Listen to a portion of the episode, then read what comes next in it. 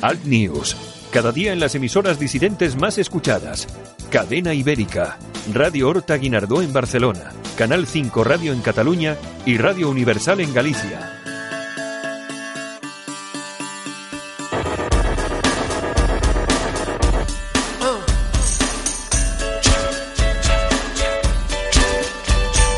Escuchas Alt News, noticias alternativas en cadena ibérica, con Santiago Fontenla.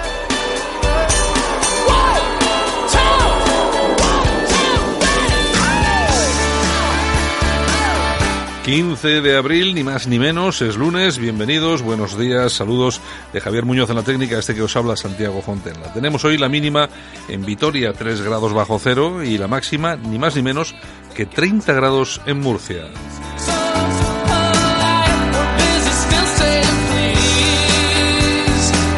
Las primeras ediciones de los principales periódicos que han llegado a nuestra redacción en el país, exdirectivos del BBVA piden cesar al principal consejero por el caso Villarejo. Sánchez pide el voto para el PSOE como el único partido moderado. Bueno, es el país, tampoco vamos a esperar otra cosa. Cuba afronta una nueva era de penurias económicas.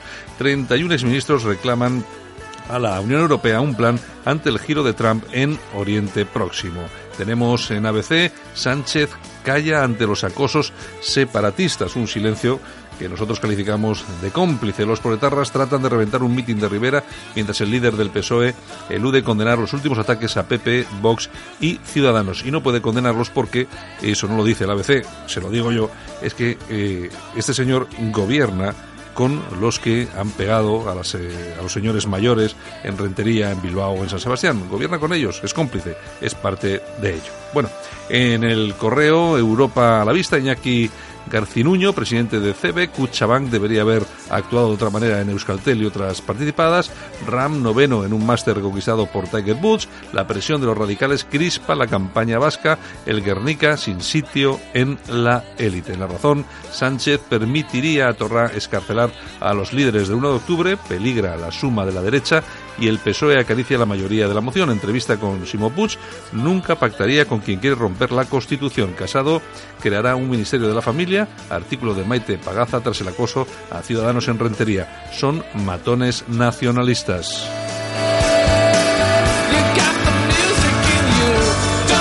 Y nosotros comenzamos nuestro programa de hoy, que se va a alargar un poquito más. Vamos a tener a Yolanda Couceiro Morín con la revista de prensa, creo que hoy la música, Christopher Cross, luego nos vamos a ir al análisis de actualidad con Armando eh, Robles, el director de alertadigital.com, que cada día me acompaña en este mismo espacio, y luego nos vamos a ir con Pedro Ángel López, vamos a ir con Antonio Ríos, que es el vicepresidente de la Fundación Blas de Lezo, y vamos a hablar durante un rato de Blas de Lezo.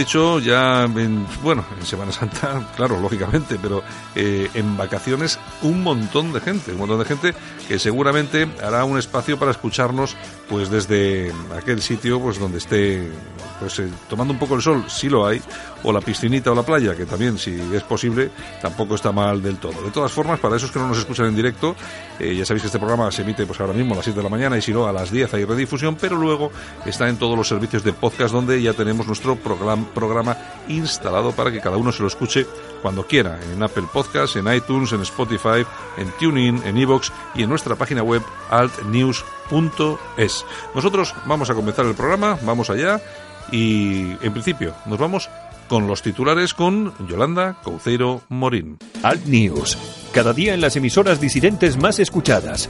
Cadena Ibérica, Radio Horta Guinardó en Barcelona, Canal 5 Radio en Cataluña y Radio Universal en Galicia.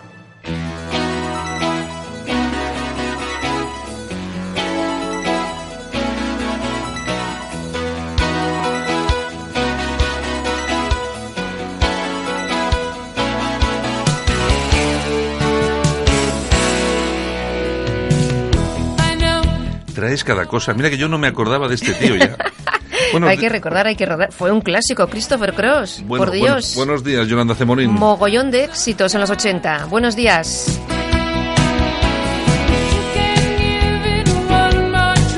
Tiene esa voz en falsete. es que no me gustan los cantantes ¿Tú de falsete. ¿Tú te acuerdas de la película Arthur de Sí. Doug Moore y Liza Minnelli? Sí. Pues la banda sonora era de él y ganó el Oscar. Ah, bueno, o sea que tiene un Oscar este. Tiene un Oscar por esa banda sonora. Bueno, bueno.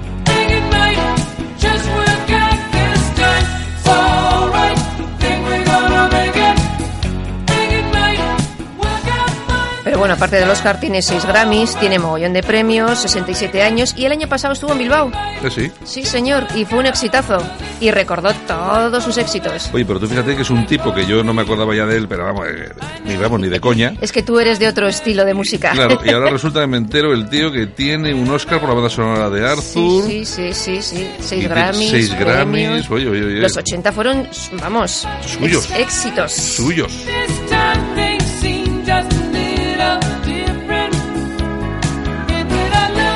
Con esta canción se titula All Right. All right. De Christopher Cross.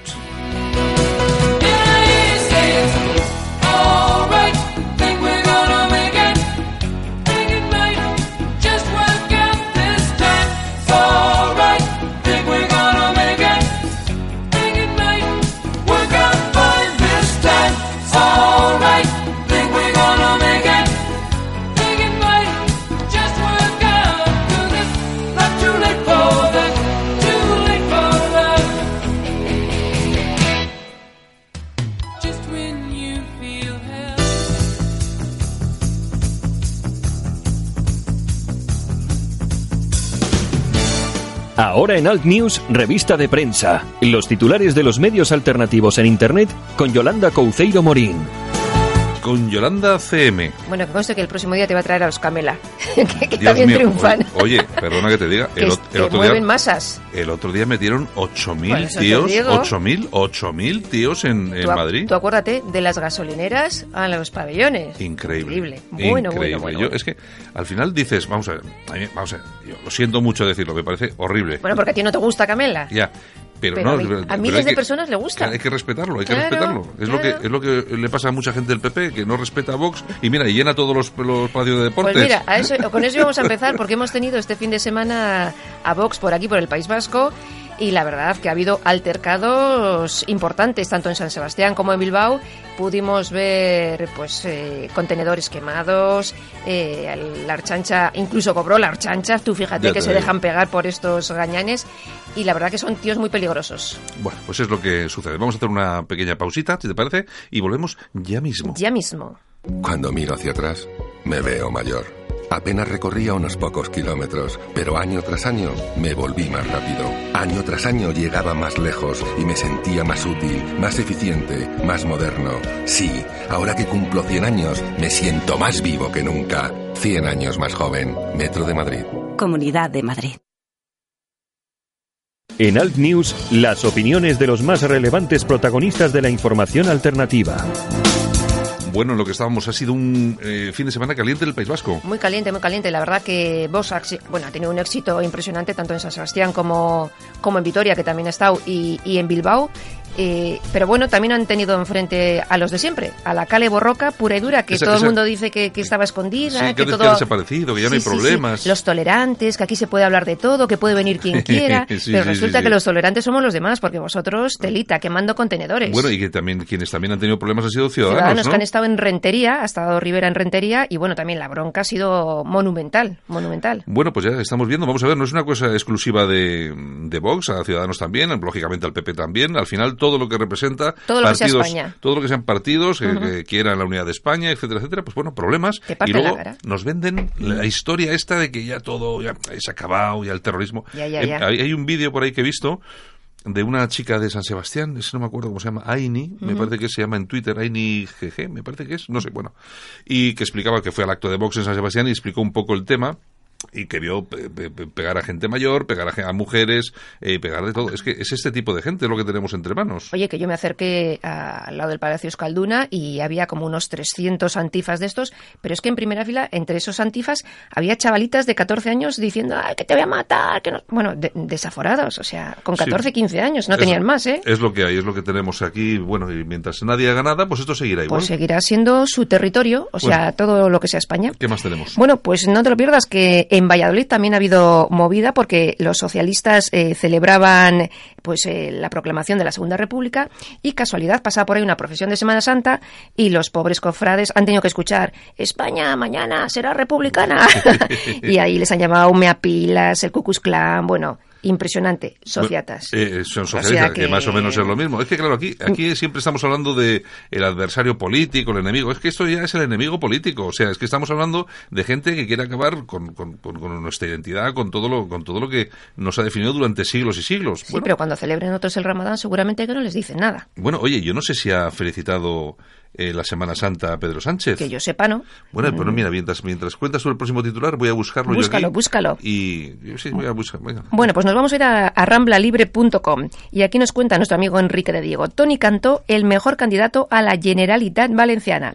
Es una persona con principios y sin fisuras, sin complejos y con orgullo. Can- eh, Cantó, pues bueno, fue el primero en denunciar toda la, la plaga de denuncias falsas que tenemos por aquí. En fin, un valor seguro y lo tenéis ahí eh, en Y pasamos, si queréis, a alertadigital.com. Los que traicionaron a Josep Anglada y destruyeron P por C arrasan por donde pasan. Media cúpula de Vox en Cataluña imputada.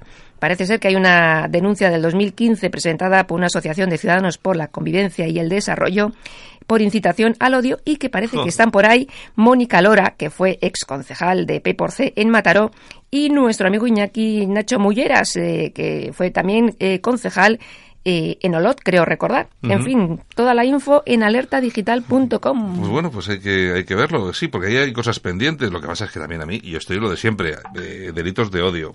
bueno, bueno, bueno, es que estamos en lo de El siempre. odio es un sentimiento. Exacto. Bueno, bueno. Oye, pues nada, que estoy viendo efectivamente el, nuestro, a nuestro presidente en su. Que no ha felicitado Twitter, nada. Y no ha dicho absolutamente nada de nada. Eso sí, con lo del Ramadán se acordó bien, ¿eh? Se acordó, vamos, no le faltó ni medio segundo. Bueno, bueno, ¿qué En más? fin, la tribuna del País Vasco.com. ¿Qué tenemos? Judith Berman, analista del Instituto Getstone de Nueva York. En Europa hay una tremenda preocupación por el bienestar de los terroristas del Estado Islámico, los mismos que han cometido algunos de los crímenes más atroces de este siglo. Mm, Así es, así es. Os, os, eh, recomiendo el artículo que viene en la tribuna del País Vasco porque es largo y muy interesante. Muy bien, ¿qué más? Bueno, pues si quieres nos vamos a moncloa.com. Vamos a ver qué Y aquí tiene. tenemos a Girauta. Dificulta el cambio en Castilla-La Mancha tras decir que el PP es nacionalista. Girauta afirma que Núñez, que es el candidato del Partido Popular en Toledo, dice que representa el nacionalismo autóctono. Y Núñez le ha dicho que bueno, que hemos tenido mala suerte con el cunero que nos ha tocado. Y Cunero, para el que no lo sepa, pues es el candidato de otro partido político que se presenta por un distrito electoral al que no pertenece. Que digo yo que entonces muchos son cuneros, Mucho- hay porque, mucho- hay porque mucho hay mucho... Mucho cunero hay en ese país, mucho cunero. Sí, sí, sí, sí. Venga, ¿qué en más? fin. Bueno, pues si quieres nos vamos a periodistadigital.com y aquí tenemos, bueno, no te lo pierdas, Pablo Iglesias miente hasta con el detergente. Dice que usa Mistol, pero en Vallecas tenía Fairy. Resulta que le han hecho una entrevista y, y la gente que se fija en todo, pues él decía que, bueno, que él no compra Fairy porque compra Mistol, que es más barato. Y le sacan la foto, ¿tú te acuerdas de aquella entrevista en su Sí. casa de Vallecas, el pisito aquel? Sí, sí. Pues detrás de él estaba un bote de Fairy. y mira tú, parece ser que Fairy es el detergente de los fachas nada más. Ah, no tenía Fairy, tenía Mistol. Bueno, Bueno, pues en minutodigital.com, el partido Islam desafía Europa. En 2030 seremos mayoría. Bruselas, eh, cap- la capital de la Unión Europea, tendrá en 2030 mayoría musulmana. Son palabras eh, de Reden Auruch, eh, que es el fundador del partido, el partido Islam. del partido Islam. Como tantos otros que tenemos, en que Bélgica. muchos, ¿eh? Sí, bueno, en España también tenemos y parece ser que en, Es esta, en esta ocasión se presenta en varios municipios en yo creo, Cataluña, de Cataluña. en Cataluña, sí, sí. Bueno, ¿qué Bueno, más? seguimos con okdiario.com. El número uno de Podemos en Tarragona trabaja para Soros. Eh, Ismael Cortés parece ser que trabaja para Open Society Foundation, que es la encargada de financiar a las organizaciones que participan en el Tarajal contra la Guardia Civil en Ceuta. Es que están metidos siempre en todo. en ¿eh? todos, Es, que están, es- es que siempre Soros está en todo. en todo. En en todo. todo, en todo, en todo. En Bueno, fin. ¿Qué más? Pues nos vamos a ir a las toñejas. ¿A quién le vamos a dar? Pedazo toñejas para Javier Maroto. mm, ¿quieres que diga por qué se las doy o simplemente porque, porque es un poco bobo? No, no, no. O sea, porque la cara de vergüenza se le tenía que caer. En fin. Bueno, ¿Por qué es? ¿Por qué es? Dinos. Pues porque había una un- en una emisora de radio aquí en, en el País Vasco donde estaban todos los candidatos y estaban los de Bildu. Y el de Bildu le dice que, bueno, como iba, se iba a pactar también aquí pues eh, con los fascistas de, de Vox y tal. Y el otro, pues, simplemente dijo, pues no, es que se nos cayó un poco la cara de vergüenza, nos pusieron rojos y tal. En vez de haberle dicho cuatro cosas al matute este de Bildu, que le podía haber dicho, ¿eh? Sí, le podía haber dicho cuatro o u ocho. o 400. U ocho, sí. Pero bueno, es la moderación que hay. ¿Qué más? le vamos a hacer? Bueno, aplausos. ¿Para quién? Pues para científicos españoles y franceses. ¿Por qué? Pues porque describen en una investigación el deterioro cerebral del Alzheimer décadas antes del primer síntoma. Bueno, ¿eso está bien? Con lo cual, aplausos para todo lo que sea investigación. Pues muy bien, Yolanda. Pues eh, muchas gracias por estar con nosotros esta mañana. Pues un besito y esta semana, Semana Santa. Va a ser más corta, ¿no? Eh, sí, esta semana es semana más cortita. Exactamente. Vamos a estar, vamos a estar, yo creo que un par de días, Es- ¿no? pues, o o menos, más o menos. Venga, un besito esta mañana. Venga, chao, hasta luego. En Alt News, La Ratonera, un espacio de análisis de la actualidad con Armando Robles y Santiago Fontenga. Críticos, ácidos, alternativos, otra lectura políticamente incorrecta de lo que sucede en España, Europa y el mundo, y no nos cuentan. Y hasta Málaga que nos vamos como cada mañana, hoy lunes también, porque ahí está Armando Robles, que es el director de alertadigital.com. Armando, buenos días. Buenos días, Santiago, ¿qué tal? Oye, me imagino que saboreando, saboreando ya la Semana Santa, ¿no? Desbordante el domingo de Ramos ayer en Málaga. Ocho cofradías en la calle, una muchedumbre impresionante y, bueno, bueno, la gente, los jóvenes, niños, padres, familias, con las aplicaciones de móviles. Mira que la cofradía tal va por la calle Granada, vamos para allá. Entonces yo me pregunto, porque vamos, ahí hay un componente de fe indudable. Eh, me pregunto, mm, se lo he preguntado al padre custodio, digo, padre, ¿y, y esta fe que es real y auténtica, por qué no se mantiene todo el año y solamente tiene su momento de eclosión durante estos siete días de Semana Santa y demás? Porque de luego lo de la Semana Santa en Málaga cada año va a más, es un fenómeno sociológico, cada vez saca más gente a la calle, eh, esta tarde va a procesionar el cautivo, se calcula que un millón de personas van a acompañar al, al Cristo, al Señor de Málaga, así conocido, con 100.000 penitentes detrás y es un auténtico acontecimiento que pone en alza la espiritualidad de un pueblo, pero que por desgracia esa espiritualidad no la vemos que esté presente el resto del año, Santiago. Está claro, está claro. Bueno, y tú fíjate que comentas que los niños en Málaga se dedican a las procesiones, en el País Vasco has visto este fin de semana que los, entre otros muchos, los niños y los padres que iban con los niños se dedicaban a insultar y incluso agredir a las personas que han ido a los diferentes mítines de Vox y de Ciudadanos que ha habido en el País Vasco. Es una vergüenza lo que está pasando en algunos territorios de nuestro país, Vascongada, Cataluña, que un partido no pueda celebrar un mitin, algo que consagra la Constitución, que es el derecho de todos los españoles a, a poder expresar libremente sus ideales, y no un partido pacífico mientras no se demuestre lo contrario, plenamente democrático, incardinado en lo que establecen las reglas legales de juego. Eh, esto es esto es una, es una, es un problema que tiene la sociedad española, un problema incrustado además en el ADN de esta democracia, que yo no sé cómo vamos a salir de este problema porque me temo que esta espiral de odio y de, y de visceralidad de un sector de la población de nuestro país va a más, va a más. Hay una falta de autoridad increíble por parte del Estado. Lo que no tiene explicación es que los cuatro detenidos ayer en el País Vasco por los incidentes registrados en los mítines de Vox hayan sido ya puestos en libertad, que en Cataluña en el día de ayer Ciudadanos fuese también violentado por parte de estos grupos radicales. Y estamos asistiendo pues a la crónica de un país donde el principio de autoridad desgraciadamente brilla por su ausencia.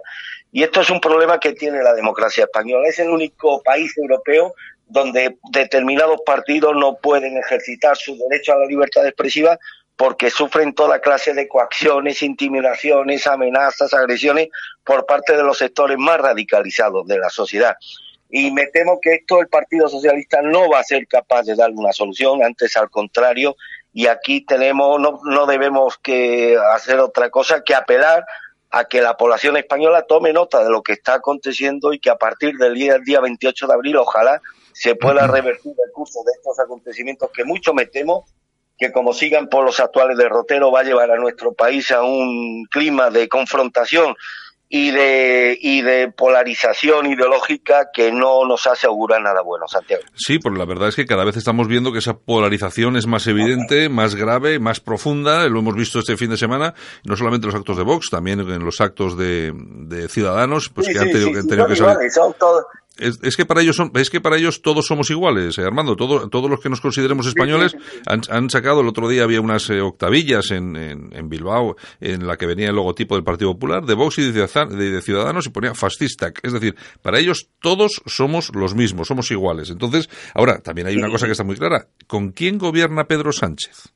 ¿Con estos? Pues con esto, con Claro. estos mismos grupos, por eso decía que no puede tener autoridad para enfrentarse a esta pandemia que tiene la sociedad española, quien probablemente, bueno, si, si tiene mayoría parlamentaria, pues va a necesitar los votos de, esta gente.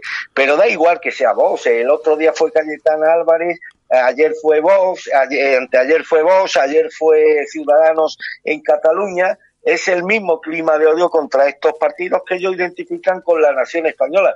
Y yo la verdad es que veía a los militantes o simpatizantes de Vox acudir a estos mítines, primero en San Sebastián y luego en Bilbao. Y eran gente normal, gente se veía gente respetable, padres de familia, acompañados Mm. con su esposa, con su y demás. Digo, bueno, pero que a qué, a qué estado ya de degradación de la democracia estamos llegando que estas personas tengan que ser protegidas por los cuerpos y fuerzas de seguridad del Estado, por asistir, por participar en algo que consagra en cualquier Estado de Derecho, que es poder participar en un acto político y escuchar a, la- a las intervenciones de las personas que se presentan libremente a unos comicios y porque han cumplido todos los requisitos que establece la ley.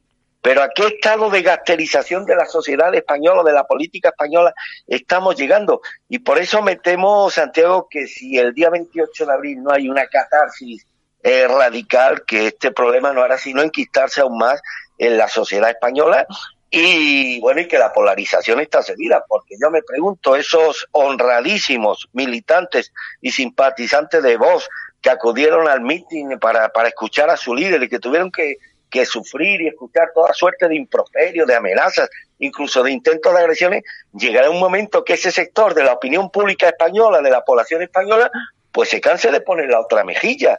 Y si no tiene la protección por parte del Estado, que no la está teniendo, pues tendrá que buscar otros mecanismos autodefensivos que le garanticen el poder acudir a un acto político absolutamente legal y democrático sin tener que escuchar pues las intimidaciones, las provocaciones, los insultos, los intentos de linchamiento a los que por desgracia ya nos estamos acostumbrando, Santiago.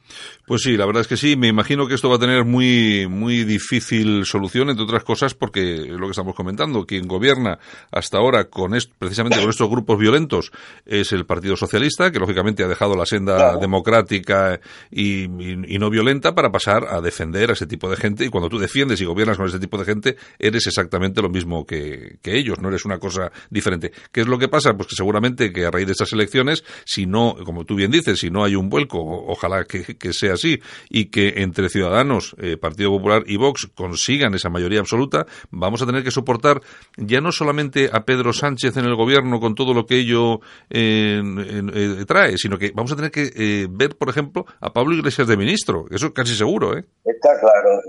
Eh, bueno, y, y bueno, un inciso, yo no voy a votar a vos, pero yo me identifico y me solidarizo plenamente con las personas que anteayer y ayer pues sufrieron los envites de esta gentuza porque quisieron acudir a un acto pacífico de su partido.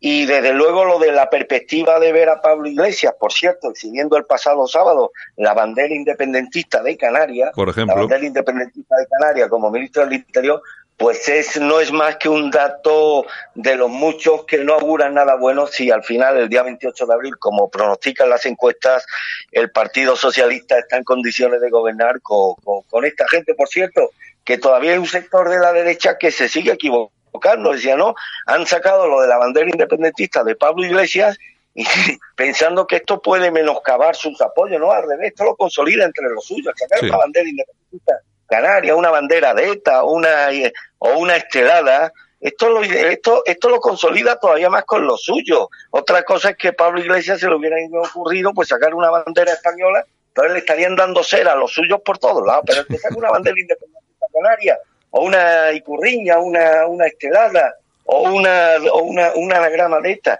Esto lo que hace es reforzarlo aún más en clave, en clave interna. Es que estamos asistiendo, Santiago, al, al panorama nada edificante de una izquierda que ya no, no, no esconde cuáles son sus, sus intenciones y sus intenciones no son otras que destruir a la nación española. Y a esa izquierda le tendrá que hacer frente una derecha que o revierte mucho las cosas en estas dos semanas que quedan hasta las elecciones o me temo que estos cuatro años que nos que se nos presenta a los españoles va a ser absolutamente insufrible en Santiago. Mm. Bueno, te comentas lo de la famosa bandera que sacaba Pablo Iglesias, era la bandera del movimiento por la autodeterminación e Del independencia del archipiélago canaria, de Canario, era del M-Payac, que se- sepamos todos, una organización terrorista. El M. Del, de Cubillo, que era un psicópata, Mm. Cubillo era un terrorista eh, que protagonizó algunas acciones terroristas en Canarias. De hecho, bueno, ellos consiguieron mucha notoriedad con los boicots a la Vuelta Ciclista a España, llenando de chincheta las carreteras. Pero hay que recordar, Santiago, un dato. ¿Te acuerdas del accidente aéreo de los rodeos, verdad? Sí. En Tenerife, en el año 77 Sí. que fue el mayor, el, el mayor accidente aéreo en la historia de la aviación civil, ¿eh? con, no sé si fueron ¿no? una, 700 y pico muertos y demás. Este accidente se produce como consecuencia de una bomba en el aeropuerto de Las Palmas puesta por el M. Payal de Sí. Cubillos. El partido que tenía esa bandera que ayer exhibió con tanto orgullo Pablo Iglesias y que obligó a desviar muchos vuelos internacionales al aeropuerto de los Rodeos en Tenerife que no que no reunía las condiciones idóneas en cuanto a seguridad y demás.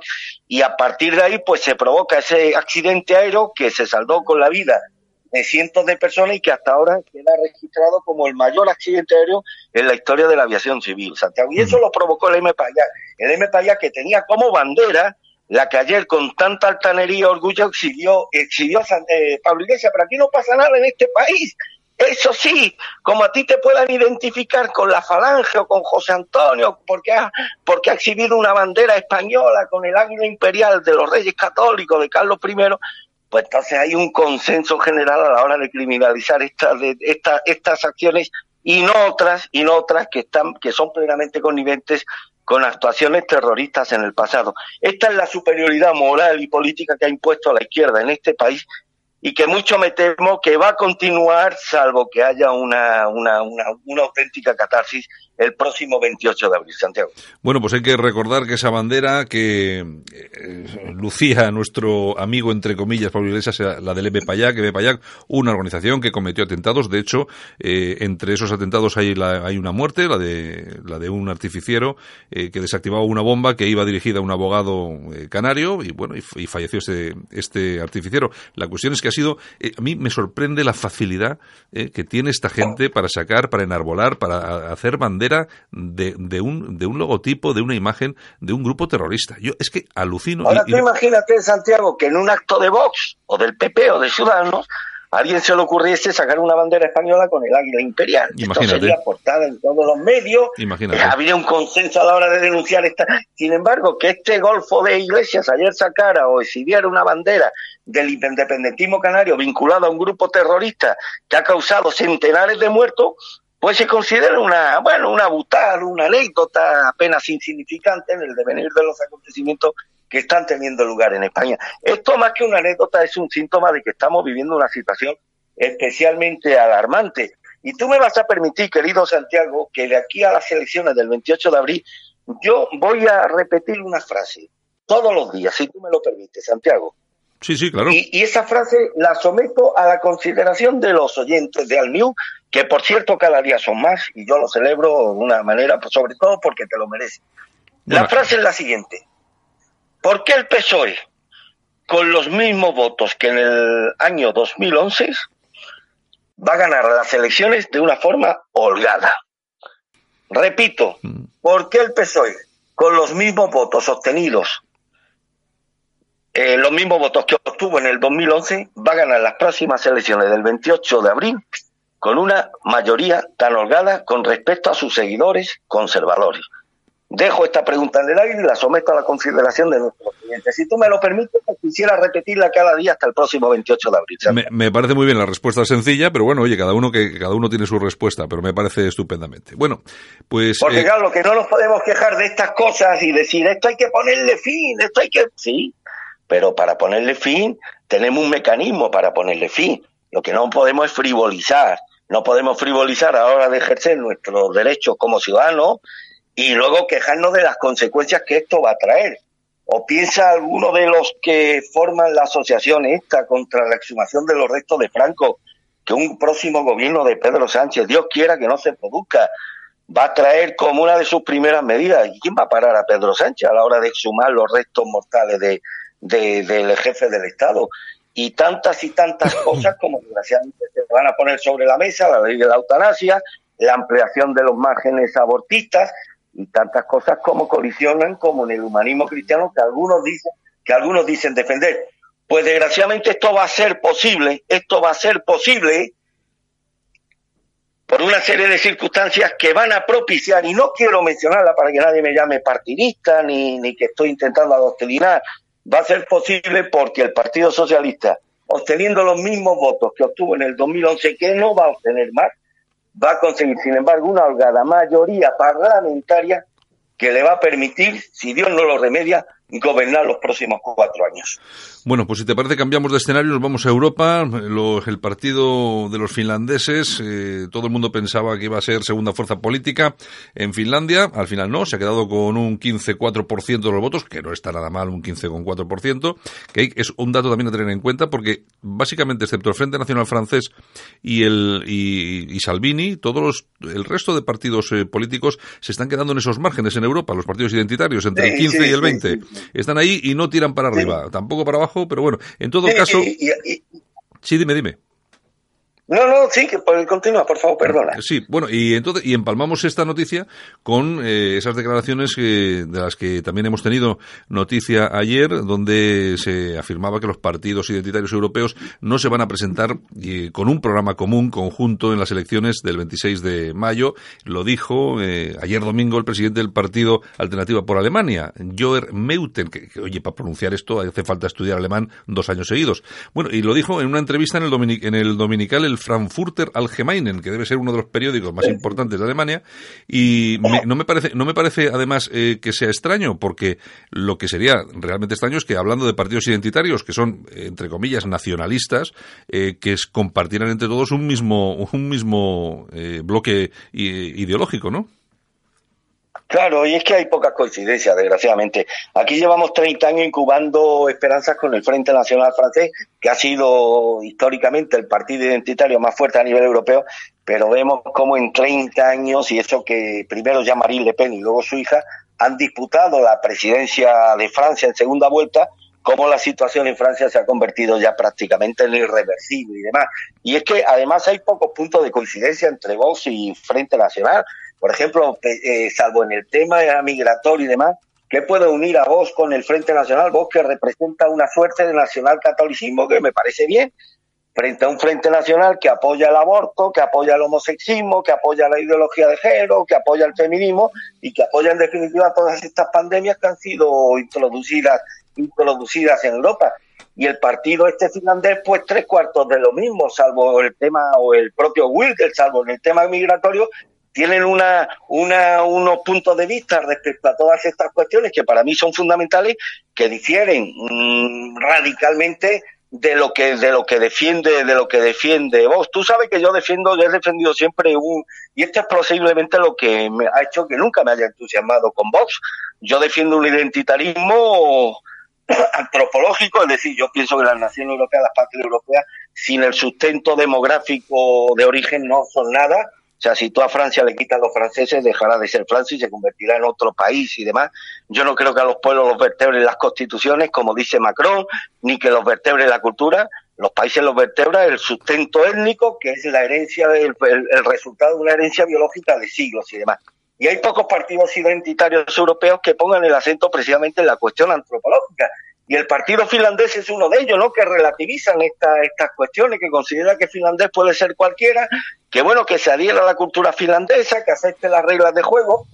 Y al final esa falta de definición en temas que para mí son cruciales es lo que hace que eh, la horquilla electoral de estos partidos oscilen los datos que tú acabas de enumerar y que nunca, que no terminen de romper eh, el huevo o el cascarón. El problema, Santiago, es que disponemos ya de muy poquito tiempo, disponemos de muy poquito tiempo y de aquí a 20 años la situación en Finlandia será tan insostenible y tan irreversible como por desgracia lo es ya en Francia. Y como lo será en España si no hay una, una, una, una, un, un acto de concienciación colectiva por parte de la población y que eso se vea, se vea materializado en un proyecto político que responda a esas expectativas de, de un sector de la población. Pues ya veremos a ver cómo queda esa cosa. Vamos a ver cómo llegan todos estos partidos a las europeas. Ya te digo, no sé qué va a pasar con Vox, porque va a ser muy difícil que entre en esta alianza donde está Salvini, por ejemplo, que ha defendido eh, abiertamente el separatismo catalán. También están otros como el, como Bilders o el FPO, que también se pusieron a favor de, de los independentistas, seguramente por estar mal, mal aconsejados y por desconocimiento. Mal asesorado, claro. Pero bueno, pero así fue, así fue. Así que, claro, es, el otro día vimos una foto eh, del grupo ALDE del Parlamento, el grupo liberal del Parlamento Europeo, donde veíamos a Rivera y al lado estaba Ortúzar del PNV. Digo, yo no me saco la foto con Ortúzar, ¿qué quieres que te diga? Así que esto de Europa hace, hace, hace unas amistades extrañas y, y que se mezclen una serie de partidos que defienden cuestiones absolutamente diferentes, cosa, cosa que yo no logro entender, pero bueno, allá cada uno con sus, con sus historias. Bueno, Armando, pues nos tenemos que, que despedir y nada, mañana, mañana regresamos otra vez para analizar un poco la actualidad. Pues como siempre, un abrazo y gracias por a los oyentes por su atención. Y si me lo permite, Santiago, eh, repetir otra vez la frase que quiero someter a la consideración de los oyentes cada día. ¿Por qué el PSOE con los mismos votos que en el 2011 va a ganar las próximas elecciones del día 28 de abril? Muy bien, Armando, una- un abrazo fuerte. Un abrazo fuerte, cuídate, Santiago. Gracias. En Alt News, La Ratonera, un espacio de análisis de la actualidad con Armando Robles y Santiago Fontenga. Críticos, ácidos, alternativos, otra lectura políticamente incorrecta de lo que sucede en España, Europa y el mundo, y no nos cuentan. Alt News, cada día en las emisoras disidentes más escuchadas. Cadena Ibérica, Radio Horta Guinardó en Barcelona, Canal 5 Radio en Cataluña y Radio Universal en Galicia.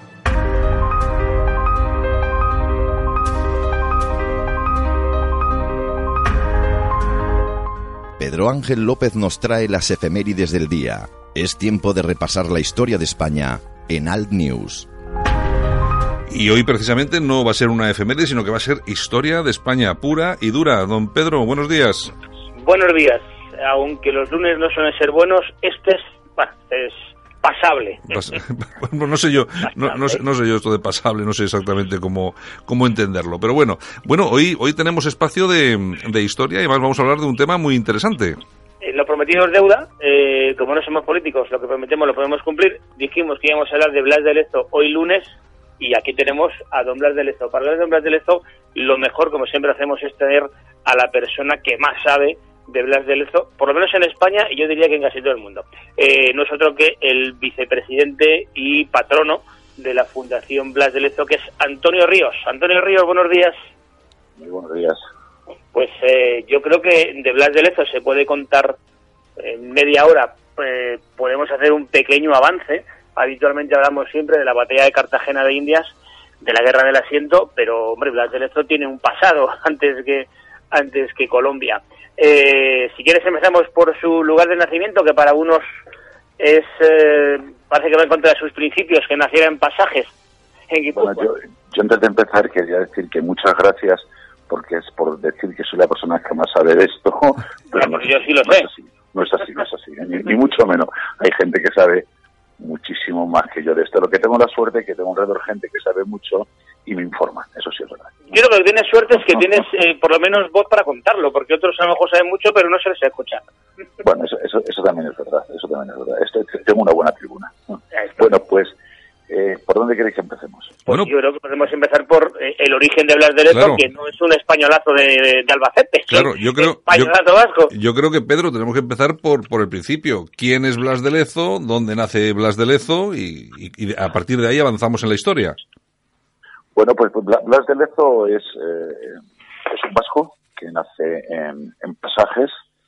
Es una familia de la Baja nobleza y importante es que es el cuarto hermano de, de, de nueve y por tanto en aquellas fechas eh, que solamente el mayor era el que heredaba, ¿no? Y el segundo lo formaban para la iglesia o cargos de este tipo y tal.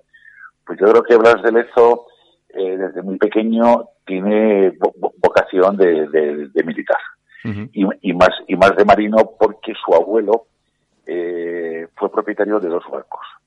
Un barco de cabotaje que hacía una ruta de comercio, eh, lo que era el, todo, el, el Cantábrico y subía hasta la Bretaña francesa. Y luego tenía un barco más pequeño que, que lo que era, pues, intercambiaban mercancías y tal. Hay, hay algún autor que en algún momento menciona que su abuelo con el barco grande de la Bretaña, que en alguna ocasión eh, hicieron al- algún viaje a, a Inglaterra. Bueno, puede ser. Eh, en, en la época que, que nace Blas de Lezo es, es muy curioso porque en el, en el país, mm, lo conocemos por el País Vasco, que en aquel momento era el señorío de Guipúzcoa, que eso, eso es muy importante. En el señorío de Guipúzcoa era una zona eh, privilegiada en España y, y- y es curioso porque ya en aquella fecha eh, había eh, personas de diferentes países, había italianos, franceses, portugueses, alemanes y demás. ¿Por qué? Porque era una zona rica en hierro, eh, rica en madera y por tanto la construcción naval tiene un auge increíble. Si, planteamos a un chaval que nace de una familia de cierta nobleza, donde el abuelo ha sido marino, fue regidor de pasajes, su padre también llegó a ser regidor de pasajes, ¿no? Y eh, nace en un ambiente eh, que estás en contacto con el mar y con los barcos, pues hombre, no, no, no es muy difícil saber cuál era su vocación. Más la casa de Blas de Lezo, la, la, la, la puerta de entrada, el- lo que es la fachada principal, teóricamente da al monte, pero la, la parte trasera da, da al mar, con lo cual es muy fácil suponer que, que, eh, que este hombre desde que se levantaba por la mañana de crío estaba viendo el mar, ¿no? Pues yo creo que eso es lo, a- a- a- algo que marca. Luego hay una parte en su vida que, que Gonzalo Quintero, en su libro que publicó en el 2002 y luego en España, eh, Procrear, ha- hace referencia ba- ba- bastante, bastante clara y concisa de lo que le pudo marcar a Blas de Lezo la muerte de su hermano. Era, era, el, era el siguiente a él. En aquellas fechas, lógicamente, como moría la gente, pues deja comprender y saber, no había tanatorios, ¿no? La gente, y, pocos hospitales, morías en tu casa, te velaban tu casa y te llevaban a enterrar, ¿no? ¿Qué pasa con eso? Pues que toda la familia participaba, ¿no? Aunque fueras pequeño, algo había pasado allí, ¿no? Entonces, de Lezo, desde muy joven, le, toca la muerte directamente a su, a su hermano, ¿no? Eso tal vez, o seguramente, forjó también parte, parte de su carácter, ¿no?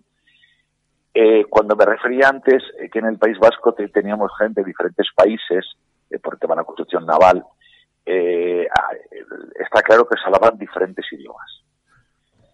Blas de Lezo, de su infancia, documentos no hay Ya. quitando la, la- quitando la, la fecha de bautismo, que de la fecha de bautismo sacamos la fecha de nacimiento, en aquella época nacías y te bautizaban al día siguiente, porque la, la, la- la- la- la muerte estaba a la vuelta de la esquina, ¿no? Entonces, bueno, por temas religiosos y tal, bueno, pues había que bautizarlo rápidamente, pues el niño fallecía, eh, que, bueno, que, fuera al cielo, ¿no? Entonces, eh, sabemos eso, pero no sabemos más. Posiblemente, al pertenecer a una familia eh, de baja nobleza, pero nobleza, el abuelo haber tenido barcos, se entiende, se entiende que era gente que tenían posibles. No eran ricos, pero bueno, pero eh, vivían o podían sobrevivir mucho mejor que la mayoría. Es muy probable que, que- que- la familia de Lezo tuviera un profesor para sus hijos. Eh, también, y digo siempre posible y probable porque eso son, eh, vamos, son cosas que sacamos en conclusiones, pero no hay nada, ¿no?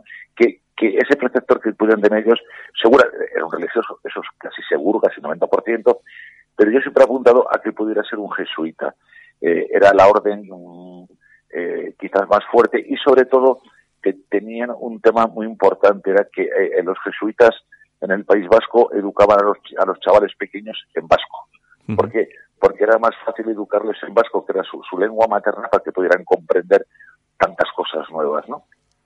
Lo que sí sabemos exactamente es que a la edad de ocho años eh, Blas de Lezo deja su tierra natal para ir a Francia. Eh, ¿Por qué va a Francia? Pues bueno, va a Francia a estudiar en un colegio donde formaban a, a los futuros of- oficiales de la Armada Francesa. Me imagino que mm, más de una persona que nos esté escuchando se planteará que por qué a Francia ¿no? y no en España, ¿no? Sería muy largo empezar a explicar todo esto, pero estamos hablando de la época de- de- de Carlos II, del hechizado, ¿no? Eh, no tiene hijos, no sabemos cuál es el futuro de España, qué van a gobernar. Se prevé eh, que va a haber eh, una época no clara. España tiene una armada en la ruina, en la ruina. Y el segundo, en España no hay escuelas de guardia marinas, son muy posteriores, ¿no? Tampoco hay en Francia, pero hay escuelas que es que es lo que luego se convierten en escuelas de guardia marina. Pero eran- eran escuelas donde eran regidas por jesuitas. Daban formación, eh, eh, lengua, eh, latín, etcétera, etcétera, matemáticas, geografía, y luego oficiales de la Armada Francesa eh, iban un- una vez o dos a la semana a dar clases de, pues de, náutica, eh, de navegación, etcétera, etcétera, ¿no? Entonces, si el chaval quería ser marino y tal, pues no, no, no había muchas posibilidades. Y luego también la cercanía, ¿no? La cercanía yo creo que es, que es importante. Cuando hablamos de los idiomas, posiblemente este chaval con, con ocho años hablase castellano, eh, eh, vasco y francés. Es muy probable, ¿no? Por la zona donde, donde estaba, ¿no? Y, si no hablaba francés, tú, tú, tuvo que hablarlo al estar en un, colegio francés, ¿no?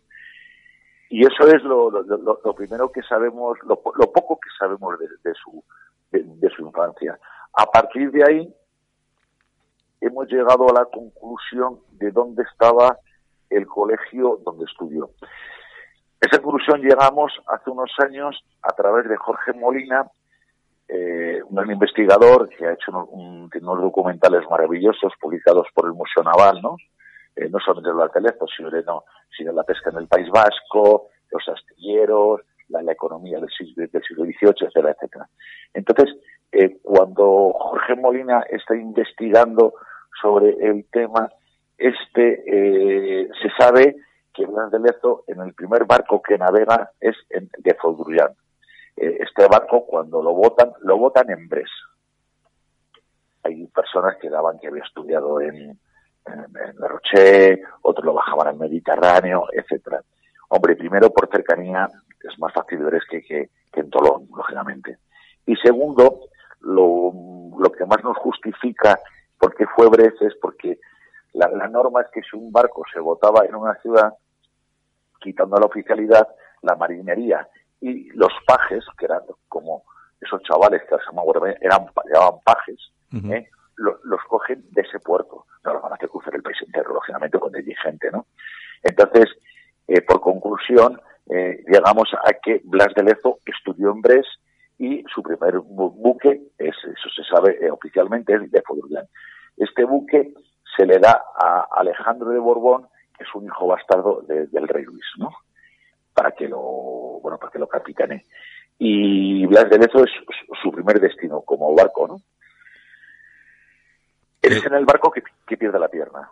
eh, después, posteriormente, porque él embarca con, con 12 años, pero eh, estando el barco en Tolón, eh, se sabe de un ataque eh, que van a que van a cometer la, la flota a- anglo-holandesa en el estrecho, ¿no?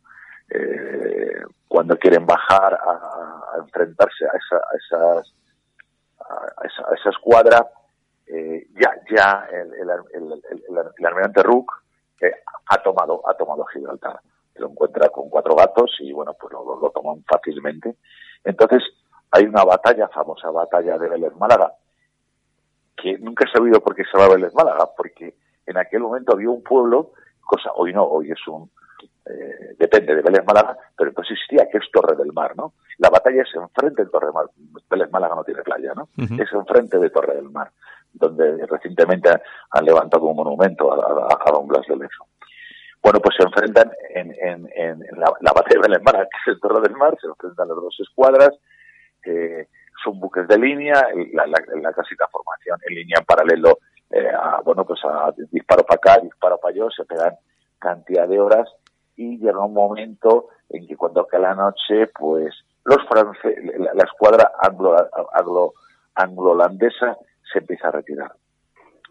Alejandro de Borbón eh, consulta con el almirante de Estrés, que era Morán Marino, que verdaderamente era el que sabía y el que mandaba, el otro era, bueno, es el cargo bonito, ¿no?, que ponían, y de tal, y bueno, el otro al fin y al cabo Alejandro es el jefe, y dice, ¿qué hacemos? Y entonces Alejandro dice, bueno, hemos ganado, ¿no?, estos, estos se retiran, ¿no? Y bueno, pues en, en esa decisión, Alejandro de Borbón, después hemos sabido que fue un error, porque la flota anglo-holandesa se retiraron porque quedaron sin munición. ¿eh? Se fueron a Gibraltar a, a, a, esconderse. Si los hubieran seguido, Gibraltar hoy sería otra cosa. Bueno, pues, pero antes de eso, en, esa batalla, eh, en un momento determinado que, que, Blas de Lezo está en el puente con otros pajes, una, una, una bala de cañón se lleva un mamparo y ese mamparo, eh, bueno, pues eh, que crea diferentes lesiones a personas que hay en el barco, entre ellos a dos guardias marinas, a dos pajes más, que uno, uno muere, el otro también seriamente herido, y, y, y, a otro guardia marina prácticamente le, le, le, le, arranca la tierra. Y el propio Alejandro de Borbón se libró por milagro porque dicen, dicen las, las, los escritos, que no sé si es historia o es leyenda, porque se mezcla tanto, de que le llegaron a arrancar la corbata de, que llevaba puesta, ¿no? Si eso fue verdad, bueno, pues se libró por un dedo de la muerte, ¿no? Sí, sí. El, el, el que pierde la pierna prácticamente es Blas de Lezo. Entonces, a Blas de Lezo lo primero que hace es operarle, eh, operar la operación en qué consiste, pues en cortar la pierna durante la batalla, eh, con los medios que había, ¿no?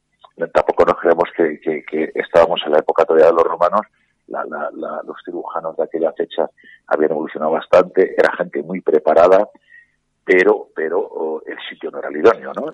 no y, y, tenían y tenían tenían que cortarte, o sea, eso había tenían que cortarte y la, y la, anestesia pues era rojo, cosa, ¿no? Bueno, sí. Y ahí el chaval pierde pierde la, la, pierna.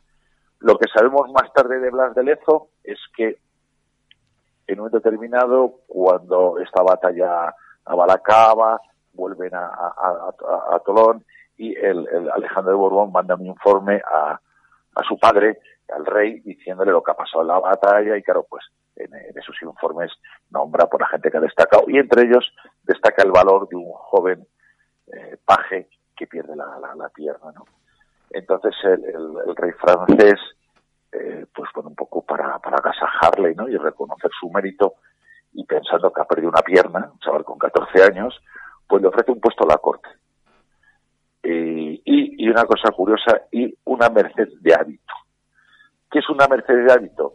Es un permiso del rey por si un día, si un día te ofrecen eh, poder acceder a una a orden militar, ¿no? Que bueno, pues eh, de, de, que, que, que, puedas acceder. Uh -huh. Nunca se lo ofrecieron, con lo cual para nada sirvió la, la merced de hábito, ¿no? Sí. Y el cargo que le ofrecían en la corte eh, Blas de Lezo lo, lo, lo desestima. Eh, plantea que quiere ser marino, que ser marino y que no se ve la corte eh, agasajando y bueno, ya andando con politiqueos, cotilleos y demás, ¿no? Entonces este hombre insiste que quiere ser marino y tiempo después vuelve a, a navegar. A partir de ahí se ha escrito mucho sin fundamento, eh, se habla que estuvo en el Mediterráneo, en el Cantábrico, patrullando en el Canal de la Mancha, eh, incluso se llega a hablar del apresamiento de un buque que es el Stanhope, que es un buque que no hay constancia de que existiera, no la hay, no la hay. Es la parte que desgraciadamente hoy estamos pasando de la leyenda negra a la rosa, yo no sé cuál es peor de las dos. ¿no? Yeah. Pero el Stanhope no, no hay constancia. Más, hay un cuadro del Stanhope pintado eh, avanzado el, el, el, siglo XIX eh, por un señor un italiano que era restaurador del Museo del Prado. El señor estaba mal informado o no sé, o, o, o hay algo que no se llega a entender, porque estamos hablando que Blas de Lezo está la Armada francesa. Entonces el, hay un barco que se da como que lo, lo, lo comanda, lo, lo, lo, lo, lo, lo, lo manda Blas de Lezo cosa que era imposible por la edad, Y el siguiente error es que ese barco lleva la bandera de Felipe V. O sea, que estaba navegando en la, Armada Española. Ese es el cuadro, el famoso apresamiento del extranjero. El cuadro es, como obra de arte será muy bueno, pero históricamente es un desastre, ¿no? La bandera, la época, por todo esto, ¿no? Entonces, igual que eso, se, le eh, se le coloca en diferentes acciones que no sabemos si de mentiras, ¿no? Entre ellas el, el apresamiento del Resolution, que nunca fue apresado, fue un buque, un avión inglés que eh, estaba muy dañado y había cuatro barcos franceses detrás de él y el barco con, con gran honra de, de, su capitán, antes de entregarlo, lo, lo, lo, lo estrellan contra la costa, ¿no? Y una vez estrellado lo queman. Pero no fue apresado, no fue apresado, ¿no? Y segundo, Blas de Lezo, si es que estaba en alguno de los barcos, pues era un, un oficial de baja graduación, o sea que no, no, no tuvo ni, bueno, pues participó como, como, como su trabajo, ¿no? su obligación. Y así varios más, ¿no? Se cuenta que en, otro, en otro caso que, eh, atraparon dos barcos ingleses, le dieron el privilegio de llevarlo a pasajes a su tierra y tal. Yo dudo también eso porque Blas de Lezo tenía 16 años y yo dudo que la Armada francesa dejara a un chaval de 16 años eh, que, que, que capitanease un barco, aunque fuera una presa recién cogida, porque eso valía mucho dinero. Aquí el problema que tenemos, el, eh, Antonio, es que eh, carecemos de información. Eh, Totalmente. Claro, entonces, aquí, aquí lo que, hay una hay una parte muy importante de lo que es toda la vida, de los eh, de, de Blas de Lezo, que la desconocemos porque, claro, en aquellos tiempos no eran estos y había una falta de una falta hay una falta de información y no sabemos exactamente por dónde por dónde tirar. De todas formas, tú fíjate de lo que estamos hablando, estamos hablando de un de un chaval que nace en pasajes de eh, en Guipúzcoa y claro y llega y llega a ser teniente general de la Armada el, el, el proceso y de, de forma rápida eh, Antonio para no irnos de tiempo el, el, el, proceso es vertiginoso ¿no? porque claro estamos hablando que Blas de Lezo fallece con creo que son 54 años, me, años. O, o, 52 sí, años sí, y des, claro, estamos en el 89 y, y muere en el 41 o sea, claro estamos hablando de una, de una carrera de una carrera 52 años, eh, de una de una carrera militar en este caso pues que es ver, entonces exactamente el, el, proceso estamos en estamos en ese en ese primer barco y, y, a partir de ahí el proceso es muy rápido no el proceso es muy rápido porque él, él tiene una, una buena eh, un buen expediente no y cuando eh, se separan la, la, la se separan la, lo, lo, poco que teníamos en la guerra de sucesión con los franceses no unidos se separan las dos armadas y don Andrés de Pet que es el encargado